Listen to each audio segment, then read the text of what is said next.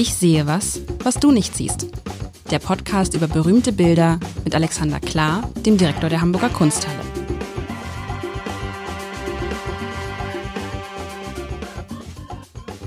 Herzlich willkommen zur zweiten Folge von Ich sehe was, was du nicht siehst. Mein Name ist Lars Heider. Ich habe es beim letzten Mal schon gesagt, ich habe keine Ahnung von bildender Kunst. Und deshalb spiele ich dieses wunderbare Spiel Ich sehe was, was du nicht siehst mit dem Chef der Hamburger Kunsthalle, Alexander Klar. Alexander, mich schaut eine nackte Frau an, wenn ich das mal so sagen darf. Naja, sie hat ein bisschen Verschränkung äh, vor der Brust insofern. Und wir sehen auch den Oberkörper. Aber äh, beschreib mal ruhig weiter. Das ist ein schöner Anfang für Ich sehe was, äh, was du nicht siehst. Was? Äh, wollen wir nicht mal sagen, für alle die, die, die sich das Bild auch angucken wollen, ohne es zu verraten, man kann es sich angucken auf www.abendblatt.de, auf der äh, Webseite der Kunsthalle, www.hamburgerkunsthalle.de, richtig? Gut, da muss ich nur verraten, um welches Bild es sich handelt, damit äh, die alle richtig suchen können. Das stimmt. Das ist das Selbstbildnis von Anita Reh von 1930, ein äh, Bild in wunderschönen Gelbtönen. Aber jetzt beschreibt mal der Chefredakteur. Also es ist eine Frau, die mich skeptisch anguckt, sehr skeptisch, fast schon so, was, was willst, so nach dem Motto, was willst du denn? Eine e, etwas ja, ältere Frau, was weiß ich gar nicht so, Mitte 40, Anfang 50 würde ich sagen, sehr, sehr skeptisch, hat so eine Hand, mit der hält sie so das Gesicht fest. Sie ist nackt, Sie ist sehr schlank und sie hat, ähm, also man würde, wenn eine Frau die Arme verschränkt, würde man denken, man darf ich das sagen, man, man würde Teile ihre, ihres Busens nach oben wallen sehen. Nee, sie hat eher den Oberkörper, finde ich, so eines Mannes. Auch sehr so eine V-Schultern, sehr kräftig. Und sie guckt mich so eindringlich an, dass ich kaum hingucken kann gerade. Oh, die guckt mich an, als, oh, als ob ich irgendwas falsch machen würde gerade. ja, man schaut ja auch nackte Leute nicht einfach so direkt an, ne? Wobei nee. ganz nackt ist sie nicht. Ein, man kann es fast nicht, sie ist nicht Stück äh, wäre da zu bemerken. Sie hat einen Ohrring. Jo. Also insofern, ähm, da ist das äh, Potenzial von Angezogensein sozusagen am Ohr hängend dabei. Ja. Was fällt denn noch auf an dem Bild, was wirklich ähm, also, so sehr ins Auge sticht, dass man es fast gar nicht sieht? Ich gucke, also mir fallen auf extrem große Wimpern. Ah, löse äh, dich von der Figur und denke über das Bild nach. Das ist ein guter Tipp, solange der Chefredakteur nachdenkt. Also ein Bild ist ja immer nur ein ja. Bild. Das heißt also, wenn, wenn ich meine Kinder frage, was siehst du da, dann sagen die nicht eine Frau, die mich anguckt, sondern sagen die immer ein Bild von einer Frau, die dich anguckt. Das ist Kunsthistoriker-Kinder, die sind vollkommen schon äh, quasi zerstört. Ähm, und also ein Bild ist ja immer gemalt. Und äh, womit wird es gemalt? Mit einem Pinsel, dachte ich bisher immer. Und äh, den Pinsel sehen wir aber nicht mehr. Was wir aber oh. noch sehen. Farbe, ne? das ist alles gelb. Das ganze, das Bild ist völlig gelb. Die Frau ist natürlich auch sehr, sehr gelb. Also die, der ganze Körper ist gelb. Es ist nicht dieser, das Gesicht ist auch ein bisschen gelb. Also es ist alles gelb. Ja, es ist alles gelb. Und sie sehr hat gut. nur, also, man, ja, es ist alles gelb. Ist alles gelb. Das ist ja, also ne, wenn, wenn, wenn du in einen Saal in einem Museum reinkommst, dann ist es ja meistens so, du musst dich für irgendwas entscheiden. Da gibt es die Leute, die gesagt haben, ich habe 14 Euro gezahlt, ich schaue mir jetzt jedes Bild an. Ähm, äh, die Leute werden auf Dauer nicht glücklich, weil es sind sehr, sehr viele Bilder und ich glaube, nach dem hundertsten ist man einfach nur noch, äh, äh, hat man ein bisschen was Matschiges im Kopf. Das heißt, ähm, ich glaube, die meisten Leute entscheiden sich dann erstmal im Raum rumzugucken und ich glaube, dieses Bild ist ein Kandidat dafür, dass man äh, schnurstracks auf es zurennt und das könnte mit diesem sehr, sehr äh, wie soll man sagen, fixierenden Blick zu tun haben, könnte aber aus der Ferne vor allem mit dem vielen Gelb zu tun haben, was so ein bisschen auch das Grünliche changiert. Ja, Gelb ist ja ganz interessant. Ähm, wir haben mal untersucht, welche Farbe auf der Titelseite eigentlich die Leute dazu führt, oder es einen Zusammenhang gibt zwischen bestimmten Farben auf der Titelseite und dem Kauf der Zeitung. Und? Und du ahnst jetzt, welche Farbe besonders verkaufsfördernd wirkt. Gelb. Echt? Gelb? Ich hätte gedacht, also gelb ein, ein gelber Hintergrund. Seite. Ja. Nicht Funktioniert. Blau. Also insofern, nicht, nee, ich glaube, blau ist zu duster. Dieses Gelbe ist natürlich, es hat ja auch noch, dieses Bild hat ja auch noch an der rechten Seite so eine Art Reflexion. Also es sieht aus, als würde da ein, ein, eine, ein Licht auf das Bild fallen und es ist dann so ein bisschen heller. Und ich glaube, dieses Gelbe zieht dich erstmal an. Es ist, es ist erstmal was, was Positives, was Freundliches und deshalb fühlt sich da, glaube ich, erstmal hingezogen. Sehr es gut. steht aber für mich, ja, steht ja, für mich für in, einem, in einem Kontrast zu diesem Blick dieser, diesen tiefen, dunklen Augen dieser Frau, in der man der die Pupille gar nicht erkennt. Man sieht nur so was tiefes Braunes. Kontrast ist immer gut. Kontrast ist, was wir wollen. Das ist ja auch irgendwie. Äh, Nochmal kurz zu dem Hintergrund. Ähm, das ist ja, das ist ja kein monochromer Hintergrund, wenn man jetzt mal ganz, äh, sag mal, das Wort monochrom ernst nimmt. Nee, es ist, also ich habe auch erst gedacht, was ist es? Es ist wie ein Bild im Bild, finde ich. Also die steht ja vor irgendwas, offensichtlich. Und normalerweise, wenn ich, ich mir jetzt zu Hause meine Frau so äh, malen würde, weiß ich, ob sie das mitmachen würde, aber dann würde sie ja vor einer durchgehend weißen Tapete stehen. Das ist aber äh, ein, ein Hintergrund, der wird von äh, innen nach außen immer heller, reflektierender ja. und der ist halt insgesamt überhaupt nicht einheitlich, sondern er ist halt total gemischt. Also das es wäre nicht der Hintergrund, ja? Ja, sag, was, was, was äh, Das wäre nicht der Hintergrund, den ihr für Porträtfotografie eurer Kinder aussuchen würdet. Oder doch? Nee, nee, wahrscheinlich würde man bei der Porträtfotografie, würde man dahinter dann so eine graue oder schwarze oder weiße gleichfarbige Wand machen. Man würde aber keine nehmen, die so ein bisschen changiert. Also dann ist doch wahrscheinlich ein guter Start in dieses Bild, sich zu fragen, warum Frau Reh wohl diesen Hintergrund gemalt hat. Ja, das frage ich mich auch. Wahrscheinlich, weil, aber ehrlich natürlich, weil sie damit natürlich besser zur Wirkung kommt, oder? Weil sie sich, sie hebt sich von dem Hintergrund ab. Nicht farblich, though, denn äh, wir haben, reden bei der Farbe ja vom im ganzen Bild gibt es im Endeffekt nur Brauntöne und dieses grünliche Gelb äh, manchmal ins Braune changierend. Also die Körperfarben heben sich, die kontrastieren nicht mit dem Hintergrund. Was kontrastiert mit dem Hintergrund? Na, aber schon die Helligkeit, oder? Die, der, Dun der Hintergrund ist irgendwie, wirkt irgendwie heller, strahlender. Ja. Und noch was Sie anderes. Sie ein bisschen na sag, ich, ich, ich, komm, ich gucke. Noch was anderes. ich sehe was, was du nicht Ich gehe dichter also, dran, ich kann nicht so dicht. Nein, nicht weißt, dichter, im Gegenteil. Fast müsstest du weggehen von dem Bild, um das zu sehen. Weggehen. Es sind zwei ganz gerade Linien, die vollkommen, die ja eben genau das machen, was du sagst. Dieser Hintergrund ist total komisch, denn irgendwas ist sonderbar. Diese Linien, äh, die tun so, als sei da irgendwas Strukturiertes im Hintergrund. Die gehen also von oben nach unten, also leicht schräge vertikale Linien. Und also natürlich, das ist dramaturgisch. Stimmt, auf beiden Seiten, eins, genau. Mhm. Exakt. Und äh, genau, jetzt fangen wir an, mal uns zu fragen, warum die Frau Rie hat das ja sehr, sehr. Die ist übrigens eine große Selbstporträtmalerin. Die hat ganz früh angefangen. Ähm, viele Künstler haben das getan. Ähm, natürlich, wenn du eine Künstlerin bist in einer Zeit, in der Künstlerinnen äh, ihre Füße eigentlich nicht auf den Boden bekommen, dann ist das Selbstbild ja noch, noch äh, fast schon ein Fanal, ein Manifest, eine, eine Herausforderung. Und wenn man sich dann auch noch ähm, zwar jetzt nicht entblößt, aber nackt zeigt, mit diesem Blick, dann würde ich mal sagen, ist dieses Bild ganz klar eine Ansage an ähm, die Betrachter, den Betrachter. Ähm, und wir sollten da sehr sorgfältig lesen. Insofern wäre die Frage, wozu dienen diese sehr kantigen, ich sage jetzt mal kantig wegen dieser Lichtbrechung, die da nahelegt, dass da irgendwas, äh, soll man sagen, Reliefartiges ist. Wozu dienen die wohl? Es wirkt für mich jetzt, wenn ich weiter weggegangen bin, wobei wir gleich darüber sprechen müssen, wie es ist, wenn man dichter rangeht. Das ist ja fast noch faszinierender. Aber es wirkt, wenn man weiter weggeht, wie so eine Art Scheinwerfer, der auf die Frau gelenkt ist. Jo, also aber sie nicht steht auf sie, in, sie steht in so einem.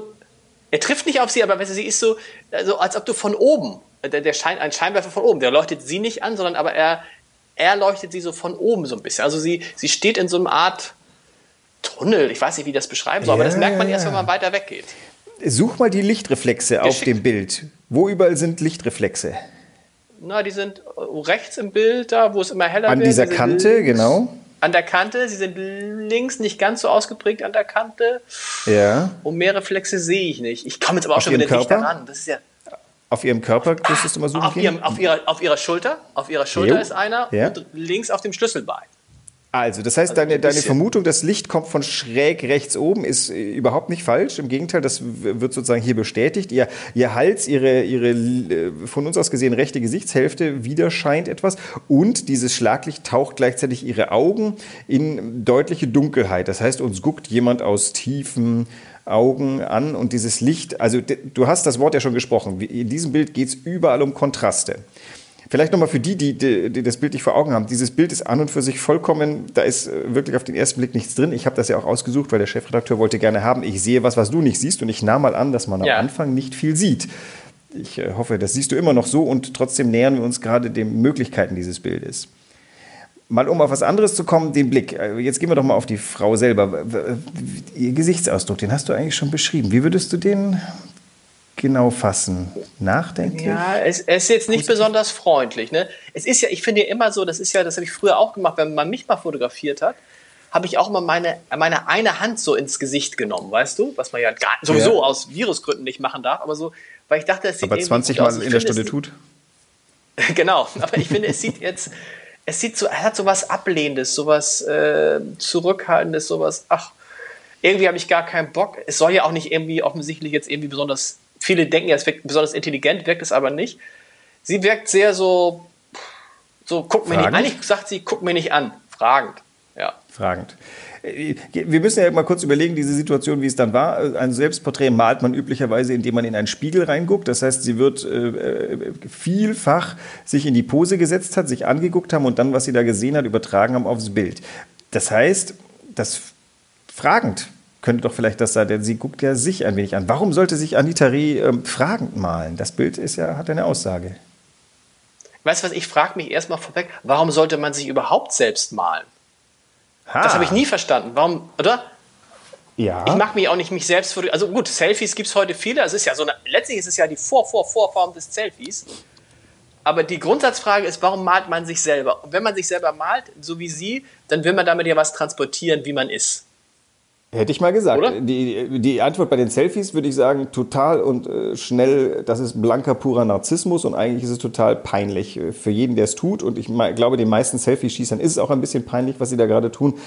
Ähm, das ist ja bei Malern äh, dann, glaube ich, schon ein anderer Anspruch dahinter. Der Lovis Corinth hat ja äh, üblicherweise ab einer bestimmten Zeit zu jedem Geburtstag sich selber gemalt und konnte natürlich damit manifestieren, wie sein fortschreitender Lebensprozess abgebildet werden kann. Der Rembrandt, ein notorischer Selbstporträtmaler, hat er sich in allen Stadien ähm, je unvorteilhafter, desto besser gemalt. Ähm, was wird deren Impetus gewesen sein beim Selbstporträtmalen? Was, was malt naja, ein Maler? Ist, auch, ist, es nicht auch, ist es nicht auch Narzissmus? Na, so. der, der, Rembrandt hat sich so gemalt, das kann man nicht unterstellen. Also das ist, äh, die Haut ist schrumpelig, das Pigment äh, ist löchrig. Also ähm, ich glaube nicht, dass er da auf seine Schönheit hinweisen wollte. Ich frage mich, worauf jetzt sie hinweisen will, weil es ist ja auch nicht so, dass sie, sie hat ein wunderschönes Gesicht, wunderschöne Augen, tolle Haare, Frisur dann, wo es in dem, sozusagen ab dem Hals abwärts, ist sie wie ein Junge. Ich weiß nicht, ob sie darauf, vielleicht will sie darauf Wobei hinweisen, das, will sie darauf hinweisen. Nicht, findest du nicht? Könnte dem, doch, doch, ja klar, aber das, äh, das Schönheitsideal der 20er Jahre ist ja durchaus ähm, androgyn gewesen. Das heißt, sie würde definitiv gut in die Zeit passen. Ein, ein schlanker, ranker, äh, vielleicht sogar sportlicher Körper war, glaube ich, definitiv etwas, auf das man stolz sein äh, konnte, aber der ganze Gesichtsausdruck konterkariert das ja. Diese Frau guckt nicht äh, stolz und vor allem eins spricht ganz stark für die These des äh, Stolzseins, das ist diese Pose, die sie da anschlägt. Das ist ja fast abwehrend, wie sie da sich quasi genau. die Arme vor den Brustkorb gelegt hat. Also warum, dann mal zurück, warum, warum sollte ein eine Bild? Ja. ja.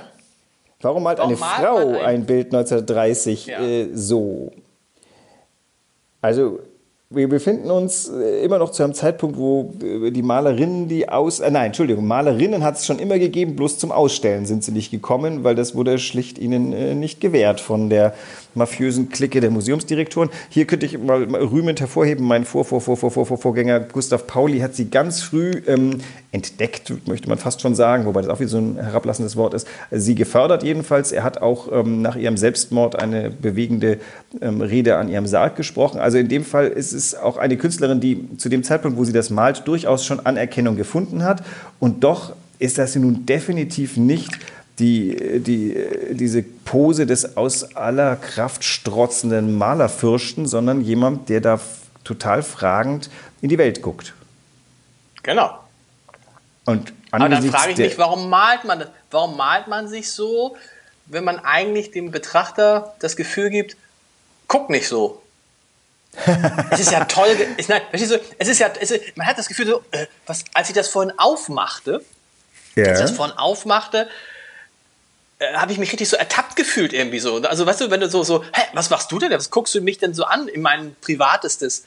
Du, du hast sie ja nicht alle. So, so fühlte ich mich und das fühle ich immer noch. Und es hat ja was fast Hypnotisierendes. Das finde ich ja das Tolle, dass ich mich mal so 20, 25 Minuten mit einem Bild beschäftige, weil dieses, diese, diese Frau geht ja in mich rein und diesen Blick werde ich erstmal den Rest des Tages, glaube ich, nicht vergessen. Aber es ja, ist nicht so, dass man, also ich, ich würde es gern, ich würde es fast gern mal weg, wegklicken, weil sie, ich fühle mich, ja. fühl mich nicht gut. Halt's noch mal eine Viertelstunde so, so aus. ja. die, das ist doch auch wiederum, äh, dieses Bild führt jetzt ja schon weit, oder das, worüber wir nachdenken, weit über das äh, Bild hinaus und trotzdem bleibt es ganz nah dran. Was macht ein Mensch, der in ein Museum geht? Er schaut voyeuristisch auf hunderte von Bildern. Da sind ähm, qua, wie soll man sagen, Kunstgeschichte auch unendlich viele äh, Menschen dabei in, keine Ahnung, sonderbaren äh, Posen, Positionen. Patinier ist dafür berühmt, dass er in jedem seiner Bilder irgendwo mal ähm, angeblich muss ich jetzt sagen, ich habe noch nie einen gefunden, aber ich habe das äh, mal in der Historiografie gelesen, einen kackenden Menschen untergebracht hat. Die äh, alten Niederländer haben Menschen gemalt, wie man sie eigentlich gar nicht sehen möchte. Also die Kunst ist nun traditionellerweise ein Genre, das uns vor Augen führt, alles, was auch nicht so sein sollte, damit wir genau das bedenken. Also insofern würde ich mal sagen, dass sie sich hier äh, nackt malt, kann auch gut eine Referenz auf die Anwesenheit der sehr vielen nackten Frauen bei Abwesenheit von vielen angezogenen Malerinnen. Ein Thema, was ja die Guerilla Girls erst in den 70er Jahren wieder so richtig aufs Podest gehoben haben, herausholen wollte. Ach du und meinst, es ist dieses, was, wie, wie, heißt, wie heißen diese, diese Mädels, die überall nackt plötzlich äh, vor Putin und so rumspringen? Das meinst du, das nee, nee, das, das ist was anderes. Nee, nee, nee, nee, das ist in den 70er Jahren. Die Guerilla Girls haben äh, äh mit am, als erste und am lautesten darauf hingewiesen, dass es eine gewisse äh, Disparität gibt. Ähm, es gibt irgendwie 90 Prozent aller Akte, die gemalt sind, sind weiblich und ähm, ein Prozent aller Museumskuratoren waren damals äh, weiblich und dieser Gegensatz, der funktionierte nicht so ganz. Hat sich jetzt geändert, ja. wobei also die Kuratoren Kuratorinnen sind mehr geworden, die äh, männlichen Akte haben nicht zugenommen, was natürlich auch eine interessante Sache ist. Aber sie malt sich also ja hier, die Künstlerin malt sich ja. ja hier nun sehr pointiert äh, entblößt. Absolut. Ohne jetzt Absolut. aber irgendwie das irgendwie jetzt irgendwie, ohne dabei irgendwie in irgendeiner Form sexy zu wirken oder äh, äh genau, kein Selfie. Äh, äh, kein, kein Selfie und auch nicht irgendwie, es ist auch nicht so, dass man das Gefühl hat, nee, was das Gefühl hat, also das ist ja nicht, dass irgendwelche äh, Geschlechtsmerkmale jetzt in den Mittelpunkt gestellt werden, wie das ja auf vielen Akten ist, also mit vollbusigen Frauen oder sonst was. Ganz das Gegenteil. Genau. Ein sehr, also letztlich eine sehr schmalbrüstige Person. Fast so, was man sagen würde, ich kann mir nicht vorstellen, dass die so, vielleicht war sie so, so, so schlank, so, also so schlank, so dürr fast war sie so dürr? Doch, war sie. Ich habe okay. Fotos von ihr gesehen, die war wirklich sportlich. und Also ähm, das Nackt in der Kunstgeschichte ist ja meistens eine, eine Metapher für verletzlich. Was ähm, ja auch wieder, hätten wir jetzt so eines dieser kraftstrotzenden Lovis Corinth Selbstporträts daneben gestellt, würde es äh, brutal offen werden. Eins der berühmtesten Selbstporträts von Lovis Corinth zeigt ihn, wie er sich selber malt mit einer Statue, mit einem Skelett, das er im Atelier hatte, äh, direkt nebendran. Das Bild sagt natürlich, äh, ich male gegen den Tod an. Und gleichzeitig äh, blickt der Korinth derartig siegessicher in, ähm, in, auf die, aus der Leinwand heraus, dass man merkt, also keinerlei Zweifel. Aus diesem Bild ist, glaube ich, fast das Gegenteil zu lesen. Also Zweifel sind hier äh, als große Überschrift drüber gemalt. Vielleicht du findest sie zweifelnd? Sie zweifelt. Also wenn, wenn ja. du sagst fragend, würde ich sagen, ist fragend auch noch äh, in dem Fall Du hast recht, es kann natürlich sein, es kann auch sein, dieses, wenn man, du hast recht, wenn man sie die, die Hände so ins Gesicht macht, ist auch manchmal dieses Gefühl, tue ich gerade das Richtige? Ist das, was ich hier tue, eigentlich, ist das richtig, was ich gerade tue? Genau. Und vielleicht fragt sie sich das für eine Künstlerin, die schon 25 äh, Jahre in äh, durchaus Anerkenntnis malt, ist das doch auch eine interessante Sache. Also die ist, äh, glaube ich, 1885 geboren und hat irgendwie um 1905 ihre, ihre Ausbildung beendet gehabt. Das heißt, die war schon eine ganze Weile im Geschäft, als sie das malt. Das ist drei Jahre vor ihrem zu frühen Tod. Ähm, also dieses Bild ist ein, ein, ein malerisches Manifest. Jetzt wäre natürlich, um auf deine Ausgangsfrage zurückzukehren, die Frage erlaubt, warum malt denn ein Maler oder eine Malerin sich selber? Da wäre jetzt mal mein Ansatz einer Antwort, naja, ähm, wir hatten das ja schon bei Caspar David Friedrichs Wanderer. Dieser Wanderer steht für uns alle, für die Menschheit. Und diese Malerin malt natürlich sich selbst für äh, sich stellvertretend für uns alle. Ich glaube, ein Teil des Reizes dieses Bildes geht natürlich auch, dass man sozusagen mit sich selber hier in den Dialog kommt, indem man hier einer Frau ins Gesicht guckt, die schon seit äh, 90 Jahren tot ist. Also ähm, das, glaube ich, würde ich schon in die höhere Allgemeingültigkeit schieben, anders als Selfies. Und das Tolle ist natürlich, dass dieses Bild wirkt wie ein Foto. Ne? Wenn man also, je tiefer man rangeht, je dichter man rangeht, denkt man, wow, wie ist es wirklich gemalt? Wie ist es gar nicht gemalt? Weißt du, was mir auffällt? Ich sehe was, was du nicht siehst. Ich sehe mal wieder auf einem Bild zwei Hände und sehe einmal nur vier Finger und einmal nur drei Finger. Täuscht mich Oh ja. das? Oder malen ganz viele Male einfach den Daumen nicht mit? Weil sie, nein, weil, äh, wenn ich die Hand, die, die Hand liegt, die, die Hand, wie sie so drauflegt, äh, über, über ihre, verkreuzt ja eine Hand über ihrer Brust. Ähm, diese Hand, wenn ich das so machen würde, würde man oben den Daumen sehen. Bei ihr sieht man den Daumen nicht. Der muss dahinter sein, was ja eigentlich eine unnatürliche, auch unbequeme Haltung ist. Das ist richtig. Ähm, aber wie wir beide möglicherweise mal aus Behind-the-Scenes Fashion Shoots gelernt haben, ist, oder selber, wenn wir posieren müssen, der Fotograf ist meistens am zufriedensten, wenn wir in irgendeiner Pose dastehen, die absolut nicht natürlich ist und vielleicht sogar schmerzhaft. Insofern habe ich mal das Gefühl, sie hat natürlich ausgetestet, ob das mit oder ohne Daumen besser ausschaut und kam zu dem Ergebnis, ohne Daumen schaut besser aus. Ich habe mal als, als alter Comic-Fan habe ich mal gelernt, dass ganz viele Leute, die Comics zeichnen, sowieso immer Hände nur mit vier Fingern zeigen, zeichnen, weil das Gehirn muss die Hand als solche erkennen. Das zählt aber nicht nach. Vielleicht ist das also ein, ein Vorreiter. Du brauchst ja, du weißt ja, dass es eine Hand ist und die stört nicht, dass der Daumen nicht da ist. Der Daumen ist offensichtlich ein, ein, ein Finger, den man nicht unbedingt zeigen muss, weil jeder weiß, dass er da ist. Er ist natürlich auch jetzt von allen Fingern, finde ich, so ein bisschen der uneleganteste. Ja, also und äh, das äh, irgendwie nehmen wir doch das Bild als sehr perfekt zur Kenntnis und vermissen diesen Daumen nicht. Ähm, was sehr schön ist, ist dieser Arm, der so rausmodelliert ist und an ihr Gesicht rankommt. Da versuche ich jetzt gerade auch nachzuvollziehen. Das ist auch alles total unlogisch. Auch da verschwindet übrigens der Daumen, denn, Moment mal kurz gucken, auch da wäre der Daumen genau, in unserem Gesicht. Die hat tatsächlich eine Daumenabneigung. Das ist doch mal interessant. Also die Hand. Und sagen wir mal, sagen wir mal, wenn, man- wenn man guckt und sieht diesen Ohrring, das ist ja, muss man beschreiben, so ein Ohrring, ein langer Ohrring, ein hängender Ohrring. Auf der einen Seite wird er verdeckt durch die Hand, vielleicht, vielleicht trägt sie ihn auch gar nicht, vielleicht trägt sie auch nur diesen einen Ohrring. Warum hat man dann, wenn man völlig nackt ist, so einen auffälligen Ohrring? Ich finde, da müsste man, das ist irgendwie, Ja, hervorragend. Das ist, äh, hier sind wir in dem Bereich von, was äh, das Bild alles ausdrücken kann. Wir hatten ja schon mal die Feststellung, frage nicht, was der Künstler mir sagen möchte, sondern frage lieber, was ich daraus lesen könnte. Der Ohrring ist definitiv ein Statement und da wir ja schon festgestellt haben, dieses Bild scheint offensichtlich nicht dazu zu dienen, irgendwie ähm, körperliche Schönheit zu bearbeiten, wäre die Frage, ob dieses kleine Glitzern dieses Ohrringes nicht möglicherweise die ähm, der, den Aspekt der Schönheit auf, eine anderen, auf einen anderen Punkt dieses Gemäldes stellt. Immerhin befinden wir uns ja ziemlich in der Bildmitte. Das heißt, das holt jetzt mit, seiner, mit diesen kleinen preziösen Lichtblitzen ähm, unser Interesse möglichst in die Mitte des Bildes, da wo unser Interesse ja im Zentrum immer sein sollte. was ich mich frage, wenn man so ein Bild malt, malt man erst den Hintergrund vollständig aus und malt dann das Selbstbildnis da drauf? Verstehst du, was ich meine? Also gibt es erst Ja. einen ganz gelben Hintergrund und dann malt man, über, Also- übermalt das quasi? Das ist eine gemeine Frage für einen Kunsthistoriker. Meine Frau würde sich totlachen, weil die kennt sich nämlich mit Malmaterialien aus. Ich nicht.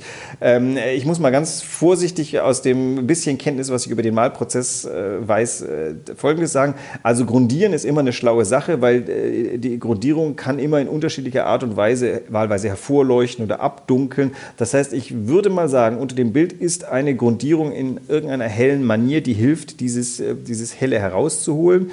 Äh, Insofern ist unter dem Körper was drunter, aber du kannst ja beim Ölmalen kannst du und auch beim Acrylmalen in Schichten Dinge aufeinander lagern. Das heißt, ähm, ich würde schon vermuten, dass ähm, der Körper über dem, also äh, später entstanden ist als das, was hinten ist, weil da kannst du auch schöner diese Linien da hinten ziehen, die ja diesen, ähm, diesen Rahmen setzen für die Person. Aber natürlich gibt es Kanten, wo man sieht, an ihrer Schulter, da wurde drumrum gemalt. Das heißt, ich vermute mal fast, dass äh, sogar die Künstlerin an irgendeinem Punkt vielleicht vergessen haben könnte, was sie wann zuerst gesetzt hat, denn das kann sich auch zwischendurch wieder ändern. Also es lässt sich nicht mit Sicherheit beantworten, würde ich jetzt mal so sagen. Ich sehe noch ein, ich sehe noch was, was du nicht siehst, und das ist schwarz. Siehst du das auch? Ich Wo es sehe nicht ihre hingehört, finde ich. Ausdrucksvollen Augenbrauen, sehe ich, die gehören aber dahin. Das ist schwarz. Ich sehe ihre Haare, die teilweise ins Schwarze changieren. Na gut, ich sehe ihre Signatur, aber die gehört dahin. Nee, ich sehe kein Schwarz, was nicht irgendwo logisch Was, wäre. okay, was auf der Nase ist, was auf der Nase ist, Ah. dieses Schwarze, was soll das sein? Das Warum ist, die Nase ähm, schwarz? Die Nase ist ja niemals schwarz. Also außer bei meinen Jungs, wenn die sich irgendwie mit Farbe gespielt haben, aber Ja. an sich müsste diese Farbe, und das ist, ich, mich stört es fast so ein bisschen. Das stimmt, das führt zu so einer Maskenhaftigkeit, die ganz interessant ist. Ähm, na gut, die äh, Frage ist, du kannst den Nasenrücken in verschiedener Weise hervorholen. Wenn du ihn hell machst, dann beginnt er so ein bisschen zu glitzern und ich glaube, sie wollte, sie wollte tatsächlich die, die Bild, die Gesichtsmitte abdunkeln, denn hier ist dieser hell-dunkel-Kontrast am, am schönsten herausholbar. Was übrigens auch ganz interessant ist, sie hat über ihrem von uns aus gesehen rechten Auge ähm, auch noch braun, wie so eine Art hälftiges, äh, keine Ahnung, so eine Ausmalung der Augenhöhle gewählt, ja, also, das auch nirgendwo ja. im Bild stattfindet. Also ähm, das Interessante ist, aber du findest das Bild deswegen nicht unlogischer, oder? Trotz des schwarzen Nasen. Nee, das nicht, aber jetzt, wo du es sagst, ist es lustig, weil es ist, was sie über dem Auge hat, ist die gleiche Farbe wie der Ohrring. Also wahrscheinlich hat das, ja. korrespondiert das irgendwie miteinander. Jetzt, wenn man so guckt. Und oh, das war noch Farbe über. ja, aber das ist schon, das ist schon. und insgesamt ist auch was Interessantes, das liegt natürlich, das, das, die Haut wirkt natürlich dadurch jetzt nicht besonders fein, sondern nee. sie wirkt schon so ein bisschen sehr straff und fast schon so ein bisschen sie fängt an, also sie hat auch ihre Falten gemalt unterm Auge, sehr, mhm. wenn das Falten sein soll, wenn es nicht nur einfach getrocknete Farbe ist, also schon. Also es ist jedenfalls ein, ein Gesicht, was schon auf Geschichte zurückblickt, was schon einiges erfahren hat, auch unangenehme Dinge. Und jetzt sind wir wieder an dem Punkt, wo man sagen könnte, diese leicht heruntergezogene Mundwinkel, beziehungsweise der nicht nach oben gezogene, ist nichts Missmutiges, sondern eher, ich würde sagen, was Fragendes. Also, ähm, wenn ich immer, äh, das Lustige ist, die Mona Lisa wird für etwas berühmt, was komischerweise gar nicht berühmt sein müsste, nämlich für ihr maliziöses Lächeln, was keins ist. Das äh, könnte man hier auch anlegen. Hier kann man nicht erkennen, ob die Frau lächelt oder nicht lächelt. Das ist ganz unentschieden Nein. und kein Mensch kommt auf den Gedanken darüber, in äh, Wehgeschrei oder Glücksgeschrei auszubrechen. Also, man kann so einen indifferenten Gesichtsausdruck ganz gut malen, wenn man das gut malen kann. Was kostet so ein Bild eigentlich? Wenn man, ihr verkauft es ja nicht, aber was würde so ein Bild kosten, wenn ich es heute, oh, wenn ich euch das da jetzt abkaufen würde? Schöne Geschichten erzählen. Also, ähm, das ist natürlich, äh, die Antwort ist super easy. Das kostet so viel, wie der Markt hergibt, wenn du es verkaufst. Davon lebt Kunst. Ähm, die, bei Anita Rees ist ganz was Besonderes. Die Hamburger Kunsthalle hat dank äh, Gustav Pauli, der sich eben früh für sie engagiert hat und eben auch Bälte gekauft hat, hat sie einen Schwerpunkt auf Anita Reh. Anita Reh haben wir auch in einer großen Retrospektive, äh, kuratiert von Karin Schick, vor ein paar Jahren hier gezeigt. Und ähm, uns ist es nochmal gelungen, Anfang des Jahrtausends ein Bild in einer Versteigerung für einen sehr äh, annehmbaren oder von der Kunsthalle bezahlbaren Preis äh, zu ersteigern. Jetzt sind wir im weit über der Mitte liegenden sechsstelligen Bereich bei Anita Rees.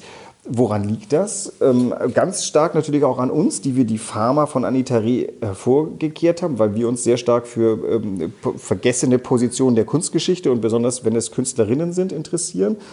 Ähm, das heißt also, die Spanne reicht von äh, vor 20 Jahren, äh, ich war, glaube ich, waren können, können, waren unter 10.000 Euro.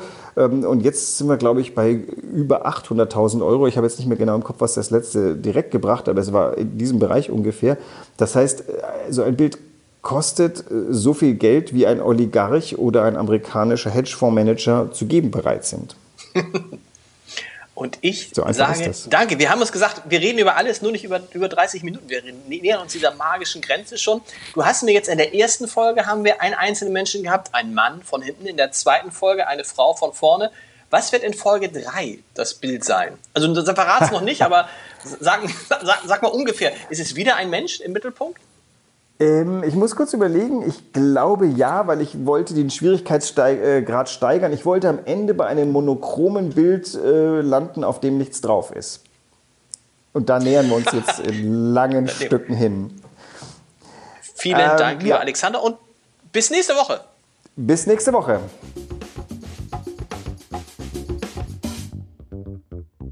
Weitere Podcasts vom Hamburger Abendblatt finden Sie auf abendblatt.de slash podcast.